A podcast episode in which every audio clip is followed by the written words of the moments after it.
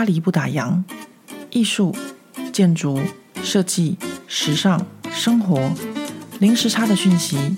无论你人在法国，曾经在法国，或想来法国，喜欢或讨厌这个国家，都欢迎你和我一起度过巴黎的战斗人生。Hello，大家好，欢迎收听《巴黎不打烊》，我是何桂玉。今天要跟大家聊聊的主题呢，是法国的脚踏车风潮。有收看巴黎不打烊脸书专业的朋友们都知道，我上个星期去参加了巴黎自行车展。参加这个巴黎自行车展呢，是因为我自己想要换车，所以就想去看看有什么样子的车子可以选购。我想的很美好，但事实非常的残酷，就是我到了自行车展，却成为了整个自行车展完全什么都不懂的那一个人，因为像在法国这种大型的商展，都是给一些非常专业的人士参观的。那他们现场也不做 B to C 的销售，都是呃打一些品牌的形象，或是推出新的商品。然后像我这种自行车幼幼班的菜鸟，基本上是什么完全都不懂的情况下，就去刘姥姥逛大观园。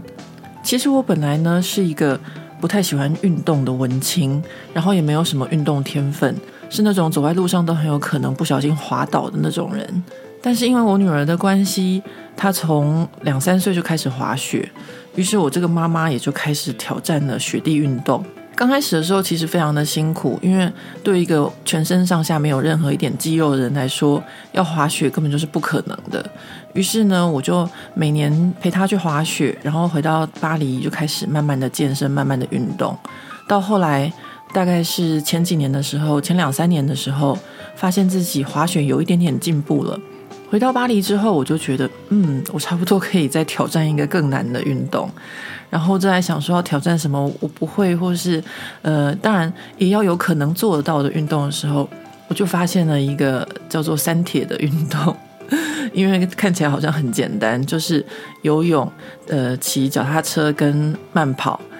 所以我就决定要以三铁为我的人生目标努力。不过说到三铁，大家不要觉得很恐怖，因为在法国的三铁，他们的分层分级非常的清楚，然后非常的严格，所以大家完全可以按照自己的身体状况选择参加。比如说像我这种，只是想要挑战一下，然后呃有一个目标，然后自己身体也状况也不是像运动员一样好的，那我就可以选择三铁里面的 XS 的等级。XS 的等级是什么呢？就是游泳四百公尺，然后骑自行车十公里，然后慢跑二点五 K，其实还蛮简单的。那像这样子的距离，在台湾的话就叫做小铁人，就是给小朋友参加的。可是，在法国给小孩子参加的三铁又是另外一回事，他们规定非常的严格，因为小孩子的心肺发育还不完全，所以比如说六到九岁的小孩子，他们的游泳只能够是。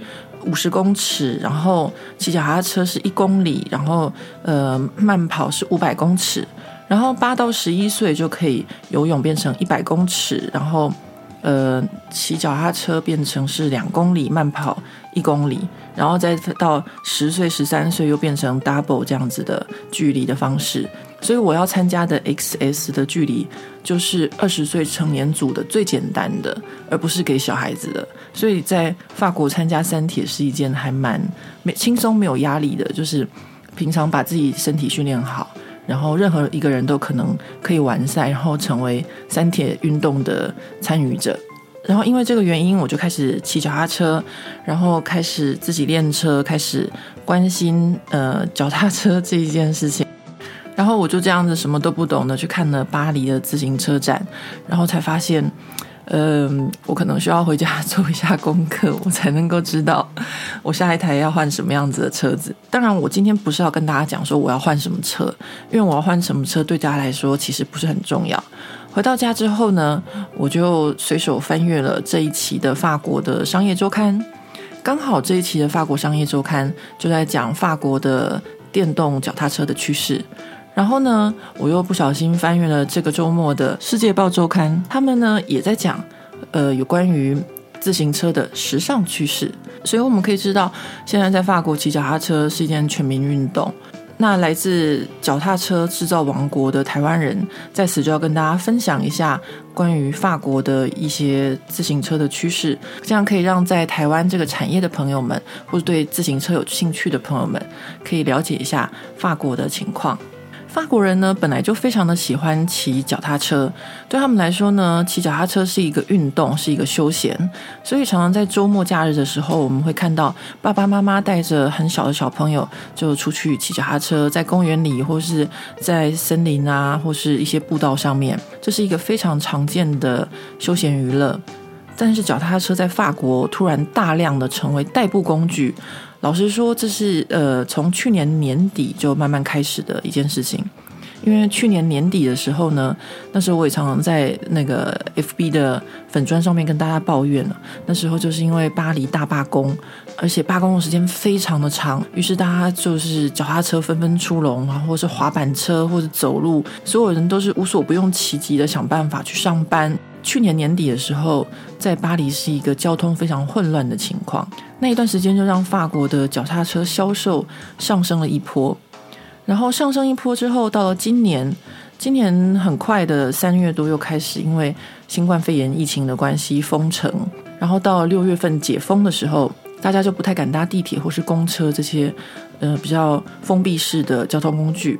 于是脚踏车的订单又多了起来。同时还加上，在还没有解封之前，政府就推出了一些补助的政策。比如说，你如果要修车，或许可以得到五十欧元的补助；然后在各个不同的城市，你可以因为买车而获得两百欧、一百五十欧，或是最多到五百欧元的补助。主要就是因为疫情的关系，政府希望可以减少搭乘封闭式的交通工具，造成疫情的扩大或是感染。此外，让脚踏车大为流行，还有另外一个原因，就是关于气候变迁和环保有序的问题。在法国现在呢，是非常非常的重视。所以，当大部分人对环境都有这个意识的时候，就会开始想要减少开车，减少呃一氧化碳的排放量，以减少对环境的污染。所以，政府不但补助大家买脚踏车。同时，在法国各个大城市，从六月份开始，就将所有的脚踏车道几乎是 double 式的扩建。所以现在在巴黎骑脚踏车，比去年的这个时候还要方便，因为脚踏车道突然间变宽变多，很多原本没有脚踏车道的小巷弄都开始规划，让自行车可以行驶，有专门的自行车的路线，这样子就带动了整个法国的骑脚踏车的一个风潮。在这个骑脚踏车的风潮里面，最受欢迎也是现在呢最硬的，就是电动自行车。要说电动自行车，呃，说真的，就跟一般的脚踩自行车一样，其实我是不太了解的。那为了在这边呢，跟大家好好的分享一下关于这个法国的电动自行车的风潮，我特别非常认真的把法国的商业周刊的关于电动自行车的这篇文章看完，然后在此可以好好的跟大家分享。我们刚刚有讲过，法国这两年的自行车销售量大增。去年呢，二零一九年，法国一共销售了两百七十万辆脚踏车，其中呢，包含了三十九万辆是电动自行车。这个电动自行车呢，它看起来三十九万占两百七十万，好像不是很大的数字。可是因为电动自行车的均价比较高，在法国，电动自行车差的平均价格是一千七百欧。所以这三十九万辆的脚踏车，其实它占了百分之四十五的市场，算是非常的大。然后今年呢，这个电动自行车的增长率在法国就是百分之两百了，就是飙增。因为以往就像我跟大家说的，原本骑脚踏车就是一个休闲娱乐，但是因为法国巴黎常常罢工，然后现在又有新冠肺炎，所以呢，原本只是休闲娱乐。现在变成了是代步工具，那变成代步工具的时候，就会很多人想说，我每天骑，有的人不见得他是很想要运动，他就是需要一个代步工具的时候，那电动自行车就变成一个很好的选择。所以法国的电动自行车品牌，以最有名的 Mustache 这个牌子来说，他们今年从六月份解封之后，就增加一个新的生产线，可以让每天的电动自行车的产量增加两百二十辆到两百七十辆。而这个穆斯大学品牌，其实他们从二零一六年的呃一年两千万欧元的营业额，到去年已经暴增变成是六千万欧元的营业额。除了穆斯大学之外呢，还有另外一个也是以法国制作为名的品牌，叫做 Manufacture Française du Cigle，简称 MFC。他们在六月份的时候呢，也多雇了差不多两百五十个员工，就是要扩增他们的生产量。两百五十个员工好像听起来不多，以台湾或是呃在中国来说，真的是好像是小 case。但是在人工非常昂贵的法国来说，一间小小的公司突然间呃雇佣两百五十个人，其实是一件非常就是从中小企业突然间变成大型企业的感觉一样。介绍完这一波法国脚踏车风潮的背景之后，我们现在来稍微了解一下几个比较有趣，也就是在这个商业周刊上面介绍的法国的电动自行车的品牌。第一个跟大家介绍的电动自行车品牌是叫做 Angel Bike。这个品牌的特色呢，就是它和法国设计师欧哈伊头合作。那这个欧哈伊头这个设计师呢，本身就是。呃，长袖善舞，非常擅长公关和行销的一个设计师，所以这个品牌的车子呢，在九月份还没有开始制作之前，在网络上就已经有了两千五百辆的预购订单。那两千五百辆预购订单，大家要知道，它的这个脚踏车可是不便宜啊。呃，他们的脚踏车一辆是两千六百九十欧，两千六百九十欧还只是基本配备哦。你可能就是没有挡泥板啊，或是要让这个脚踏车站立起来，那个基本的脚架也都是没有的，那都还要另外加购。那或者是说，你也可以选择用三年付款的方式，每个月付七十四点九欧这样子。那他们这个脚踏车有什么特别呢？他们的脚踏车有两种选择，一个就是车架是铝合金的，另外一个就是车架是碳纤维的。那碳纤维的车子呢，它的重量就是十四公斤。基本上，我有发现一件事情，就是在脚踏车世界，大家都在比轻，就是车子呢要很轻，不管是电动的或是一般的呃人力踩的比赛型的脚踏车，去车展的时候看到大家都在跟我讲，都是重量这件事情。所以他们这边这个品牌是打出来的，他们的碳纤维的电动自行车只要十四公斤，他们有可拆式的电池在他们的座椅下，然后还有内嵌式的触碰式荧幕，然后左右转的时候还会有那个方向灯，还有后面的刹车灯，还有 GPS 震动提示，也就是你设定你要去哪边，等到转弯的时候，它就会震动提示你。嗯，这个这个功能我有点质疑，因为其实我觉得在骑脚踏车的时候还蛮震动的，它要震动到什么程度我才可以知道我要左转右转？好，然后当然还有最后一个很有趣，就是大家都知道在巴黎是很容易脚踏车被偷窃的，比如说像我一个好朋友 Juco，他买过五辆脚踏车，五辆都被偷，导致他后来完全不想再买脚踏车。那他们这个品牌的脚踏车呢，就有一个东西叫做偷窃自动锁定，就是你一旦偷到这个脚踏车，它就帮让你不能够运转。我是不知道这有没有效，因为好像手机被偷了也是有这样类似相关的功能，但是好像永远是找不回来啦。和第一个品牌以功能为诉求不太一样，第二个品牌他们是以风格为导向，这个品牌叫做 Mad，。他们是二零一八年有两个好朋友在呼望所成立。那他们原本呢是从澳洲进口单速车到法国来贩售，后来就在集资网站上面成立了这个 Mad 品牌。Made 这个品牌呢，它的名字就是很简单的 MAD，其实是来自英文“疯狂”的意思。他们其实原本想要叫做 Made in France，但是因为已经被其他品牌注册了，所以他们最后只好就直接叫做 MAD MAD 这样子。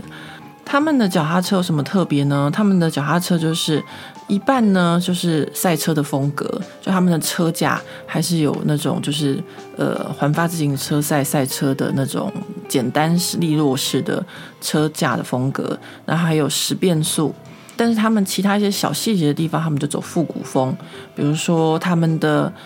呃，脚踏车的椅垫和他们的手把的部分，他们就是去找英国很有名的皮质的品牌 Brooks，然后他们的轮胎呢，就去找美国 WTB 的双圈式的轮胎，走一种 Vintage 就比较复古的风格。那第三个品牌叫做 A H Dash Etage 这个法文字呢，就是遗产或者继承或承传的意思。所以光从字面上来讲，我们大概就可以知道，它是一个比上一个品牌更是复古风的一个脚踏车品牌。Heritage 的创办人原本是一个出版社的编辑，那他的目标就是想要创造一辆自己心目中的梦幻脚踏车。那为了这台心目中梦幻脚踏车呢，他就是在法国四处趴趴走，然后找他想要的合作厂商，比如说皮做的椅垫啊，或是制作车架的碳纤维的厂商，或是焊接的一些老工匠。对，说到他的老工匠，就是他的这些工匠都是原本一些退休的老人，他会把他们叫回来做。他最后就做出来一辆脚踏车，它的造型有一点像是呃复古型的摩托车。也就是说，它的车架的部分哦，前面的车体的部分有一点像那个重机的储油槽，然后再搭配就是呃 Land Rover 一九四八年车款的那个烤漆的颜色，一台这样子 A-Dash 的电动脚踏车要价不菲哦，定价是八千九百九十欧元，在今年已经销售出了一百二十台了，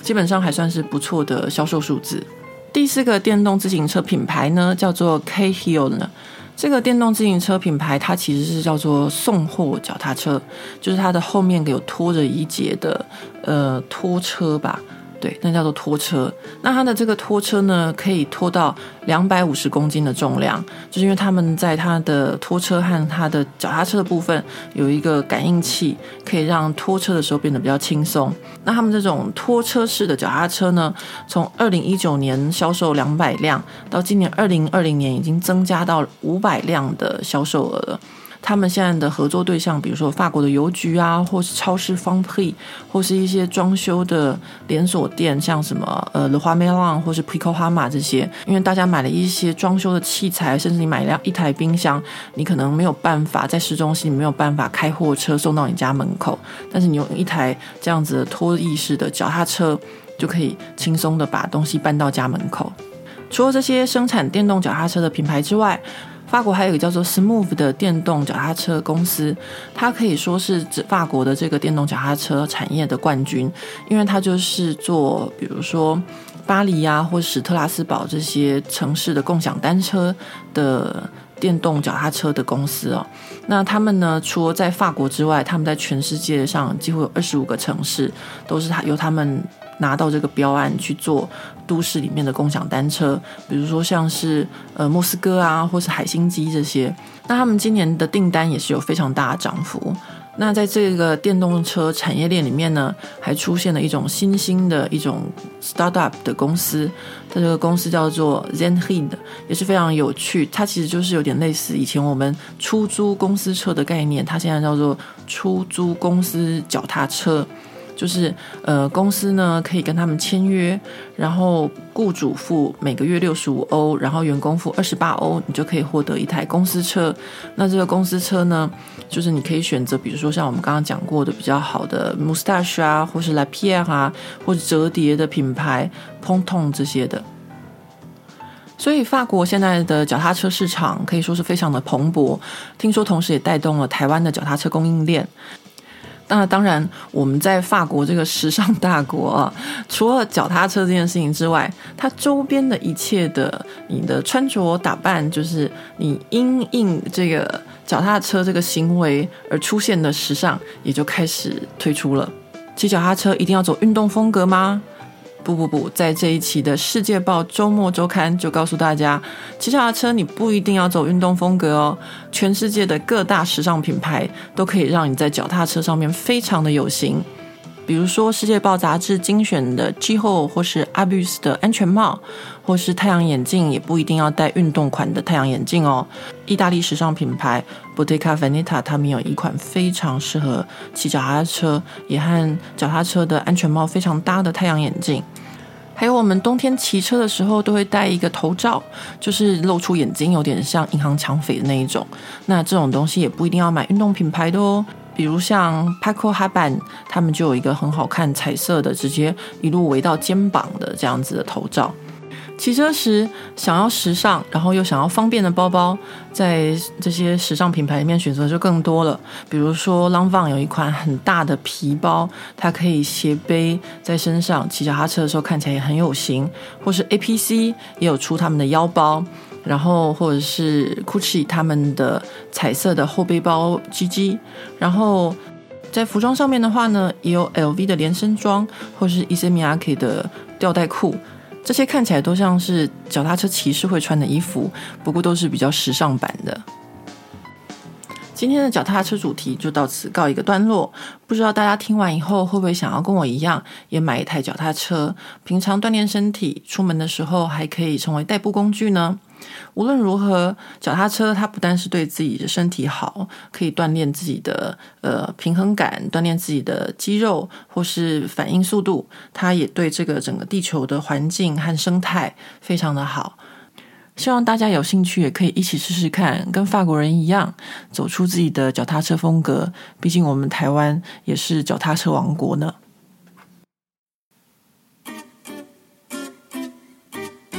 巴黎女王风。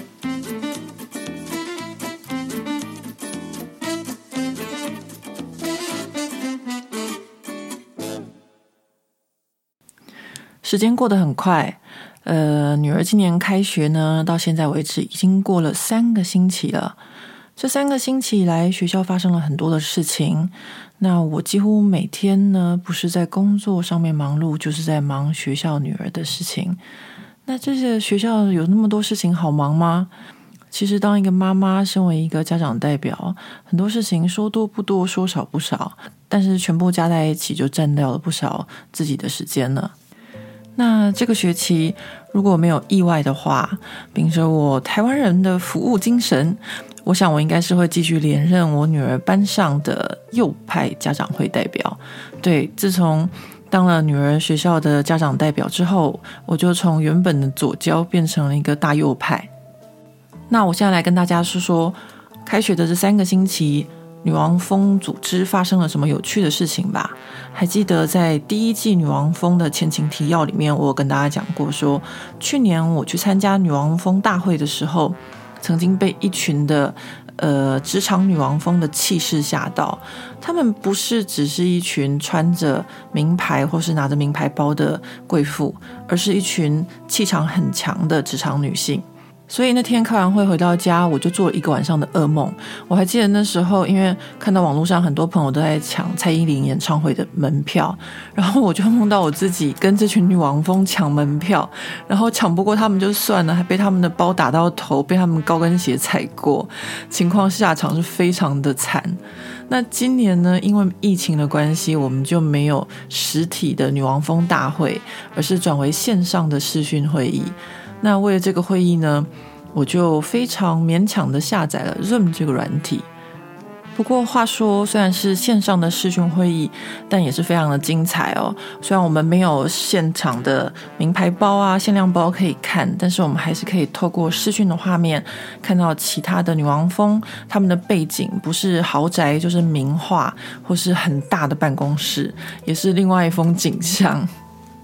这个女王峰的线上会议，他们也有邀请学校的校长和各级的主任参加。在这边呢，就要跟大家再说一次，就像我上一期的女王峰说的，这些女王峰呢，都气场非常的强，然后做事情非常的有效率。但是，就跟所有的法国家长一样，当他们面对学校的时候，就是俗辣一个。为什么这么说呢？因为我们现在从开学以来，巴黎的疫情又飙高。但是学校又恢复到像以前一样的上课方式，在法国上课的方式哦，跟在台湾不太一样。在台湾呢，就是每一个班级都有固定的班级，每个小朋友都有自己固定的座位。但是在法国不是，是老师固定的，然后小朋友下课的时候就背着他们的书包，上地理课就到地理课的教室，上物理化学就到物理化学课的教室，是小朋友移动而不是老师移动。当然，我们知道像这样子有小孩子大规模移动换教室的方式，比较容易增加感染的机会。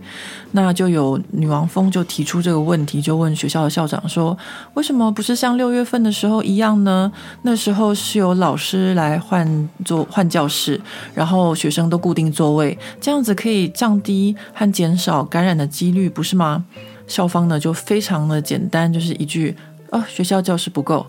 然后女王蜂们也就不敢再多说什么了。面对学校的时候，因为这些女王蜂都知道小孩子在学校在老师的手上，所以不太敢得罪老师。但是呢，在女王蜂的群体里面，他们就展现一个非常强大的一个组织的合作的关系啊，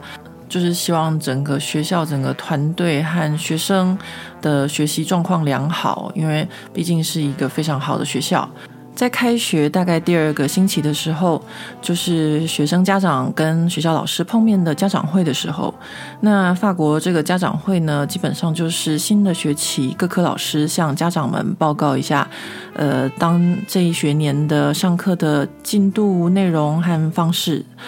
家长会这天呢，我们这些女王蜂就要提早到，然后呢，大家就要各自拿一些简介啊、手册，然后等到家长们来的时候，就要一一发给大家，然后还要每一班都要请每个家长填写他们的联络资料，以便日后可以寄一些相关的资讯 email 给他们。我还记得家长会那天，我差不多下午五点就到学校，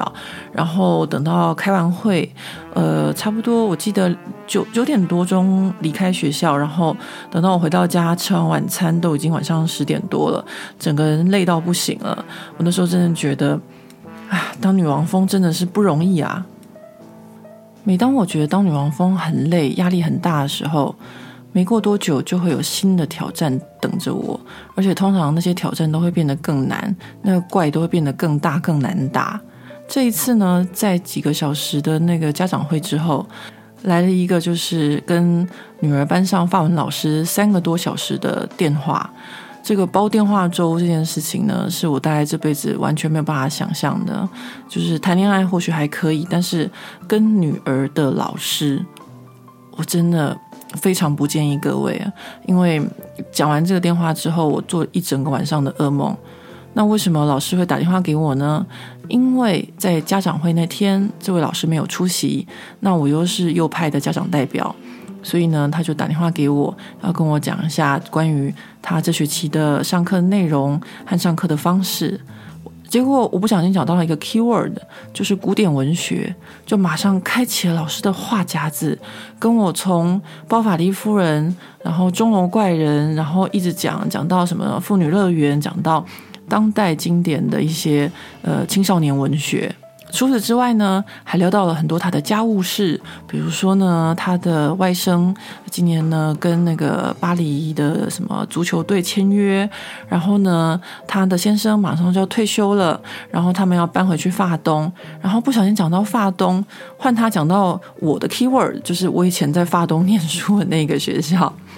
然后呢，两个人呢就越聊越起劲。好，我承认我也是蛮能聊的，我也蛮能够听人家说的。所以呢，他就跟我讲了很多很多，最后跟我说：“哎呀，我们之后一起去喝咖啡啊。然后等到我搬回去发东的时候，你一定要来找我玩啊。”然后讲了整整三个多小时，讲到我女儿生气，然后我另外一半也非常生气，让我挂电话。然后最后我们两个才依依不舍的挂电话吗？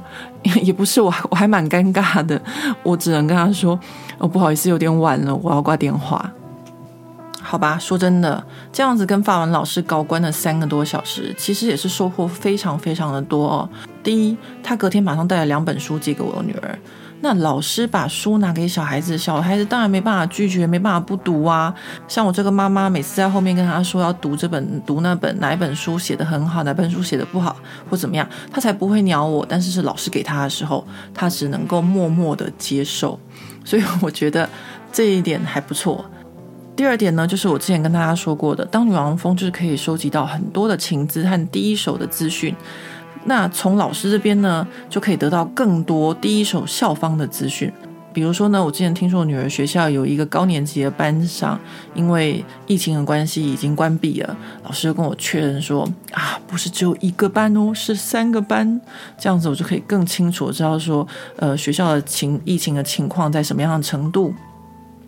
然后还比较有趣的事情就是，呃，从这个法文老师这边我才知道说，原来法国的法文课程呢是跟他们的历史课程一起搭配的。比如说，女儿这学期历史课在上拜占庭中古世纪，那法文的课程呢就会搭配着拜占庭中古世纪一起上，就是借由文学的部分去了解历史。我觉得这个对我来说，我自己收获还蛮大的。说到这里，我这个星期常常在想，到底是谁会对巴黎女王风这样子的主题有兴趣呢？是跟我一样在异乡打拼的外籍妈妈，还是曾经有一位呃像我们这样子的外籍妈妈，还是呃未来 跟我一样小孩子会上国高中的？外籍妈妈或是在台湾的妈妈想要知道呃国外的上课的情况，或者是呃我也不晓得，我只是突然间感到非常的好奇，因为我老实说，我真的觉得巴黎女王峰真的是很辛苦、好累，然后又嗯感觉上就是就是我自己个人的人生挑战，但是我真的不晓得会有是什么样子的听众或是读者会对这样子的主题感到兴趣。女王蜂这个工作，其实对我来说，它不只是一个挑战。其实老实说，我觉得它也是我这个我本人的现世报。因为我在念书的时候，其实并不是一个非常积极的学生，我并不是想要考第一的那种个性，我也没有想要当班长，我也不想要参加班级里面的各种。各种班级事务，我就是一个呃，在旁边读我自己的故事书的那种小孩，就是一个文青，然后不太、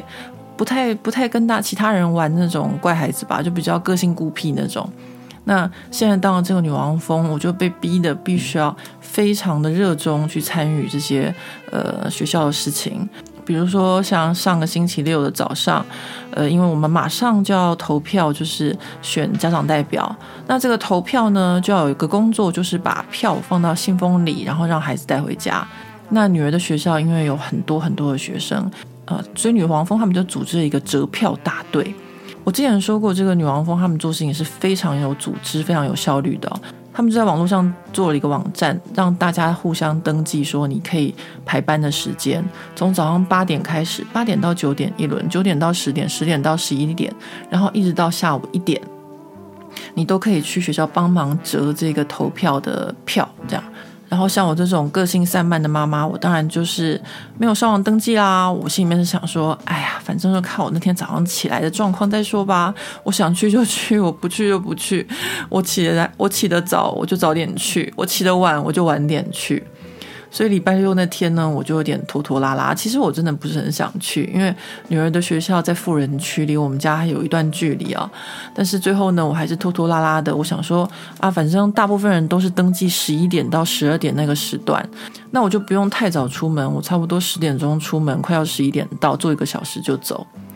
于是呢，我就按照我的计划，然后心不甘情不愿的骑着我的脚踏车，然后经过凯旋门的时候还拍一张照片，然后到了学校门口，然后悠悠哉哉的把我脚踏车锁好。就我到的时候呢，哇，真的是壮观呐！学校两间超大的会议室里面坐满了那些妈妈们，在做手工一样，每个人前面都一排纸。六七张不同的，一摞一摞这样子，然后你就要每一摞选一张，然后放到信封里，然后把它粘上，然后再传给下一个，下一个就负责贴那个信封上面的标签还是什么，要寄到家里面去。然后这群女人呢，就是当然就是手上边弄啊，嘴巴上面边一边聊。但是我到的时候，因为真的其实已经太晚了，说真的，我帮忙不到十五分钟就已经结束了。他们的效率真的是非常的好，也就是说，原本他们。表定计划是在下午一点才会全部折完，但是他们呢，不到中午十二点，好像十一点多吧，就已经全部都弄完了。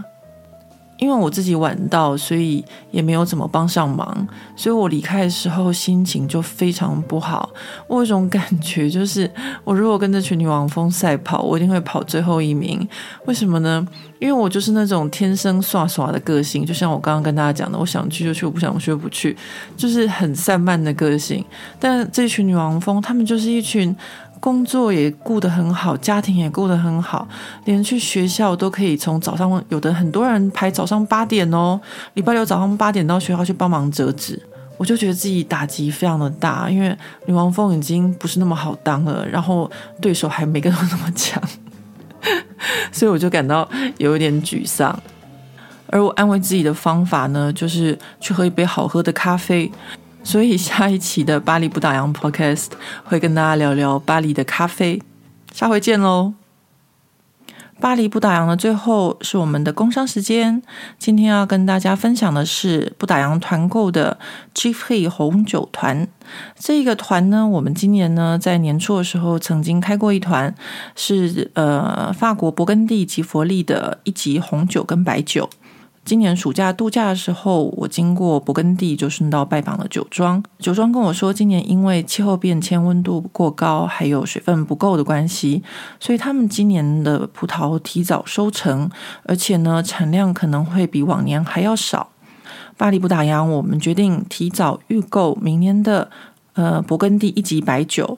这个酒庄，因为他们的白酒产量本来就已经很少了，那再加上今年的气候的关系，所以数量更少。那酒庄的主人，因为我长期跟他们购买，他特别释放了一些，呃，很也不是很多的数量给巴黎不打烊的朋友们可以预购。那欢迎大家上呃巴黎逛逛街的网站参与这一次的预购。呃，基本上呢，他们是说他们会在明年一月份的时候开始装瓶。那我们一月份装瓶，然后他们贴标之后，我们再到台湾的时间，可能就是跟今年的时间差不多，大概在三四月的时候会拿到酒。如果有兴趣的朋友，不要忘记哦。